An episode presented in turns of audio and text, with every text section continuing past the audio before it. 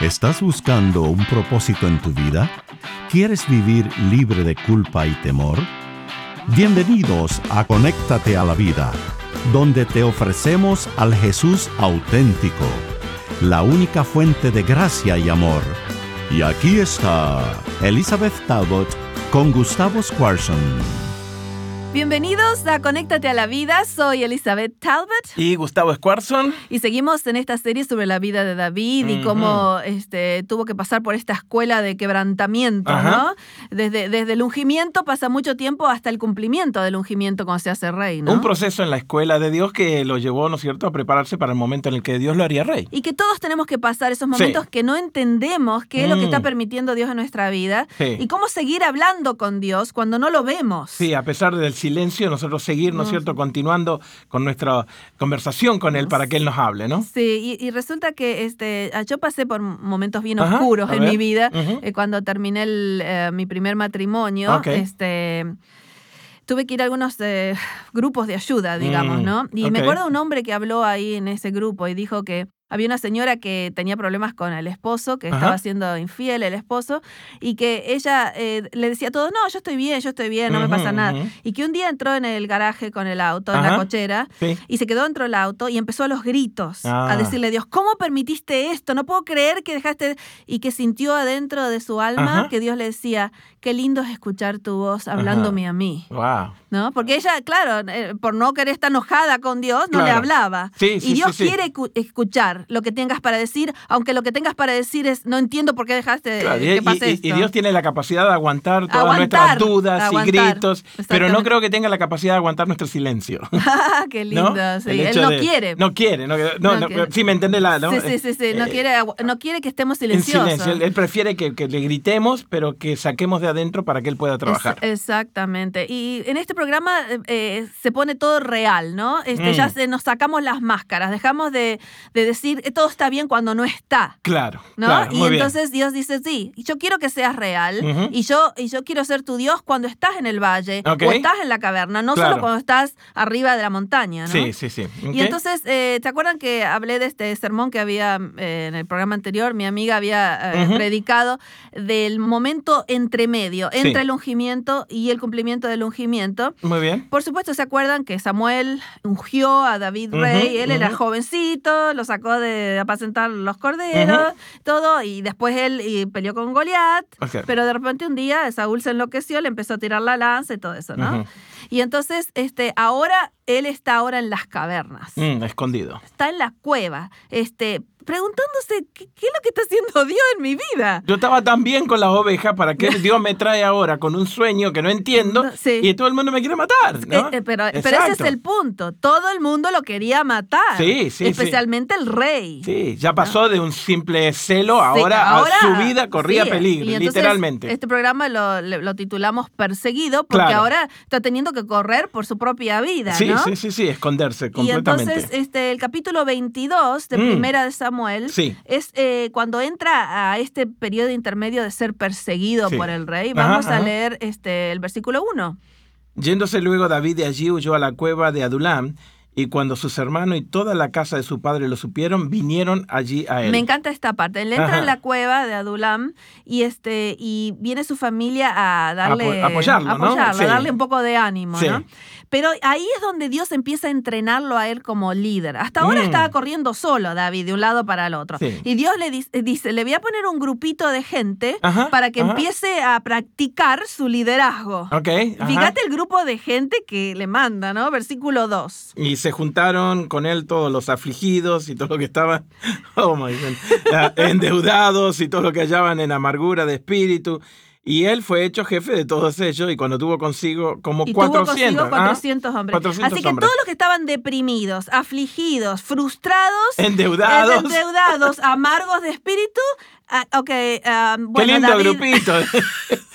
O sea, que contra que me vienen a matar, me mandan todo esto que... Y ahí es donde David empieza a entrenarse como líder. Por mm, supuesto, él va a mm. ser eh, eh, rey de Israel, pero aquí Dios lo está entrenando con la peor clase de gente que podría ser. Ahora son 400, llegan a ser un poquito más tarde 600. y estos 600 van a andar con él por todos lados, así que ¿quién es el jefe de estos deprimidos y angustiados? Yo, David, ¿no?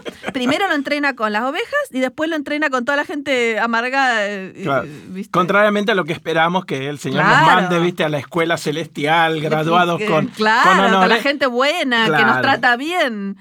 Y entonces acá, después de eso, este, dice que se fue a otra, al desierto de Engadi. Entonces en el capítulo 24, ahora estamos eh, ya en el desierto. ¿Vos, vos pudiste ir al desierto de Engadi, ¿no? Sí, sí, tuve el privilegio de subir a las cuevas ahí de... A las cuevas, sí, más o menos el área donde sabemos que estuvo David. Donde dicen que es yo, también fui, y por primera vez, cuando fui a este desierto de Engadi, en Israel, pude entender algunas de las visualizaciones que, se, que, que David empezó a llamarlo a Dios, porque vos mirás desde la cueva y ves rocas inmensas, fortalezas hechas de, piedra, claro, ¿no? escondites por todos lados. Y empecé a entender cómo David decía, bueno, tú eres mi fortaleza, tú eres mi refugio, porque era todo lo que veía desde la cueva. Claro, él estaba sentado, ¿no es cierto? y, hablándole a Dios en el medio de la oscuridad absoluta de su alma, sin entender por qué. Y un montón de gente a sus espaldas queriéndolo matar. ¿no? Exacto, vamos, vamos a leer ahora el capítulo 24 de 1 Samuel, versículos 1 y 2. Cuando Saúl volvió a perseguir a los filisteos, le dieron aviso diciendo, he aquí David está en el desierto, en Ed Gadí. en Gadi. Ok, en Gadi. Y tomando Saúl tres mil hombres, escogidos de todo Israel, fue en busca de David y de sus hombres por las cumbres de los peñascos de las cabras monteses. Sí, las cumbres de los peñascos de las cabras monteses en un lugar específico. Eh, no era solo que había cabras ahí, sino que le dicen, está ahí, y él viene con tres mil hombres recordemos, contra 600, o sea que era una barbaridad de 600, gente. cinco veces más de, lo que tiene este David y que encima son todos amargados, frustrados, y agobiados. Y, y, trae 3.000 hombres y viene allí, ¿no? Y entonces, este versículo 3. Y cuando llegó a un redil de ovejas en el camino donde había una cueva, entró Saúl en ella para cubrir sus pies, y David y sus hombres estaban sentados en los rincones de la cueva. ¡Qué casualidad! Sí, imagínate, eh, David está dentro de esta cueva con, con, su gente, y cuando dice la Biblia, entró Saúl en ella para cubrir sus pies, cada vez que vean cubrir sus pies, es, una frase que quiere decir entró a ir al baño. Ah, ok, muy bien. Cubrir sus pies quiere decir que, que se, se, sacaba eh, el, el vestido de rey para ir al baño, ¿no? Y entonces... Eh, no podía haber ido a otra cueva, justo tengo que ir a esa. Y qué vulnerable estaba Saúl, porque se tiene que sacar todo para ir al baño, Claro. Y entonces eh, los hombres de David le dicen, he aquí, versículo 4, el día de que te dijo Jehová, ¿te acordás que te prometió que iba? Entonces dice, eh, te entregó tu enemigo en tu mano. Y entonces dice, y se levantó David y pensamos que le cortó la cabeza, pero no. Eh, la final del versículo 4. ¿Qué hizo David? ¿Se levantó y qué hizo? Y se levantó David y calladamente cortó la orilla del manto de Saúl. Así que le, mm. corta la orilla del manto. Wow. Este, y, y ¿Qué, escena, qué escena increíble. Qué escena, ¿no? Pero les quiero decir algo de esto. A ver. Resulta que en un momento, bueno, leer el versículo 5, así puedo hacer mi punto. Después de esto se turbó el corazón de David porque había cortado la orilla del manto de Saúl. ¿Y, y por qué se turbó? Qué, cosa rara decir que, bueno, le cortó la orillita del manto en lugar de cortarle la cabeza, y se le turbó el corazón. ¿Por qué se le turbó el corazón? No porque le arruinó el vestido, ¿no? No, no, no. sí. no, resulta que eh, en el tiempo de, la Biblia del Antiguo Testamento, cortar parte del abrigo de una persona mm. era decir que se terminaba la relación con esa persona. Por ah. ejemplo, si un divorcio, el esposo cortaba la orilla del abrigo de la, esposa ah, y ese era el divorcio, se, terminaba. Así que el significado era Entonces el significado era muy profundo, era como que eh, David había tomado en sus manos que ya este rey no tenía que ser más rey porque era su tiempo de ser rey. Entonces la conciencia le molestó y dijo, no puedo creer que levanté mi mano contra el ungido de Jehová. Porque Dios Dios es el que va a decidir cuándo Saúl va a dejar de perseguirme, no yo. Claro, claro. Qué momento tan clave, ¿no? Porque si él hubiera reaccionado de otra manera, probablemente no hubiera estado preparado para ser rey. Para ser rey, ese es el punto. Eh, otra vez les quiero decir este libro que es tan increíble, se lo pueden bajar de Amazon o de donde sea. Se llama Perfil de tres monarcas. Okay, sí. Y, y es, es por qué Dios permitió a Saúl en la vida de David. Y entonces la premisa del libro es que eh, Dios usó a Saúl para matar el Saúl en David, para que cuando David sea rey no sea como Saúl, ¿no? ¿No? Y este momento en la caverna es una... Una, de esas momentos. Sí, una prueba máxima, ¿no? y, lo que es interesante es, es que eh, él tenía puntería, él podía tirar lanzas cuando Saúl le tiraba la lanza, él podía hacer lo mismo y hacerlo mejor, pero hubiera tomado cosas en sus manos y Dios quería que él, él dependa de él para el tiempo. Lo estaba desarrollando con un corazón como el de Dios. Exactamente, ese es el punto. Este, les quiero, eh, los quiero llevar a los salmos, porque todo este tiempo andaba cantando David, ¿no? Y entonces este, dice que hay, hay, una, hay un salmo, el 142, que abajo del título dice, eh, ¿lo tenés vos? Eh, no sé si tu Biblia tiene un título abajo que dice Masquil de David y dice algo. Oración que hizo cuando estaba en la cueva. Sí, así que tenemos un salmo específico que sabemos que hizo cuando estaba en la cueva. Mira vos. Y entonces decía, con mi voz clamaría a Jehová, con mi voz pediría a Jehová, le estaba pidiendo. Entonces fíjate el 5, lo que le dice. Clamé a ti, oh Jehová, dije, tú eres mi esperanza y mi porción en, la, tierra, de los vivientes. Ya se está quedando sin esperanza y busca que Dios sea su esperanza. Y entonces me encantan eh, las visualizaciones que empieza a tener eh, David, ¿no? Por ejemplo, el Salmo 144. Él estaba mirando alrededor y tenía esas visualizaciones de Dios. Claro. Eres mi roca. Fíjate el versículo 2, 144. Misericordia mía, mi castillo, fortaleza, mi, libertador, escudo. Todo, todo, lo que tenía alrededor. Miraba y cosas decía, bueno, tú eres mi escudo. Y veía la, la, la fortaleza de piedra que hay ahí en las cavernas. Tú, eres, mi Exacto. ¿Qué, dirías vos hoy a Dios?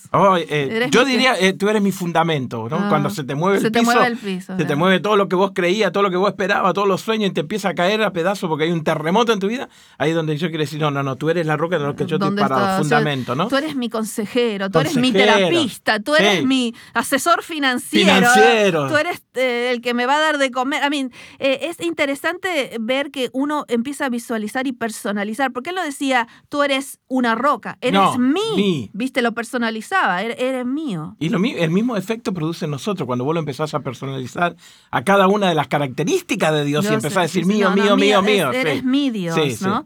Este, me hace recordar a Jesús en el Getsemaní. Jesús también pasó por ese, por ese tiempo intermedio.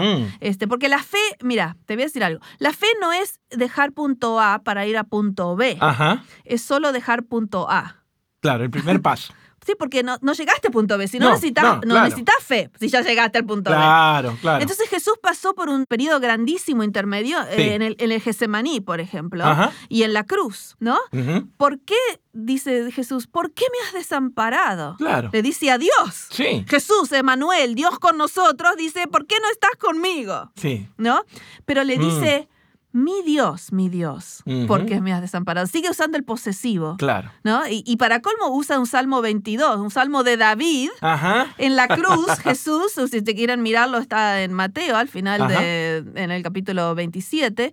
Este, Jesús dice, ¿por qué me has desamparado? Wow. Este, pero le dice, mi Dios mi Dios. Lo personaliza. Lo personaliza y le llama a Dios, porque Jesús regularmente a Dios el Padre le llamaba Padre. pero esta es una de las pocas veces que ya no, ve su relación en ese momento, no, no puede sentirlo como Padre. Claro. Y le dice, mi Dios, mi Dios, ¿por qué me has desamparado? Y Jesús fue desamparado para que tú nunca lo seas. Mm. O sea que tú nunca serás desamparado porque Jesús llevó ese, ese peso, ¿no? Que Él fue desamparado. Tuvo que pasar por ahí. Él tuvo que pasar por ahí. Así que si hoy te sientes desamparado, si estás en el medio de la cueva, en la oscuridad, no sabiendo cómo este, reaccionar, cómo reaccionar y cómo Dios está permitiendo estas cosas, recuerda que puedes tener un encuentro nuevo y más profundo con Dios en la oscuridad que en cualquier otro lugar, porque Dios se te revela como tu castillo, tu fortaleza, tu escudo, cuando decís, bueno, no me queda nada excepto Dios y ahí es cuando encuentro y entiendo que Dios es suficiente. Así que esperamos que este programa te haya dado ánimo y que te encuentres con Dios en el medio de tu oscuridad porque Dios está presente y contigo. Gracias por acompañarnos en Conéctate a la Vida. Para devocionales, videos, libros en audio y mucho más, te invitamos a que bajes nuestra aplicación Jesús 101 y que visites nuestro sitio de internet jesús101.tv. Nuevamente, jesús101.tv. Hasta pronto y recuerda que con Jesús puedes vivir sin temor.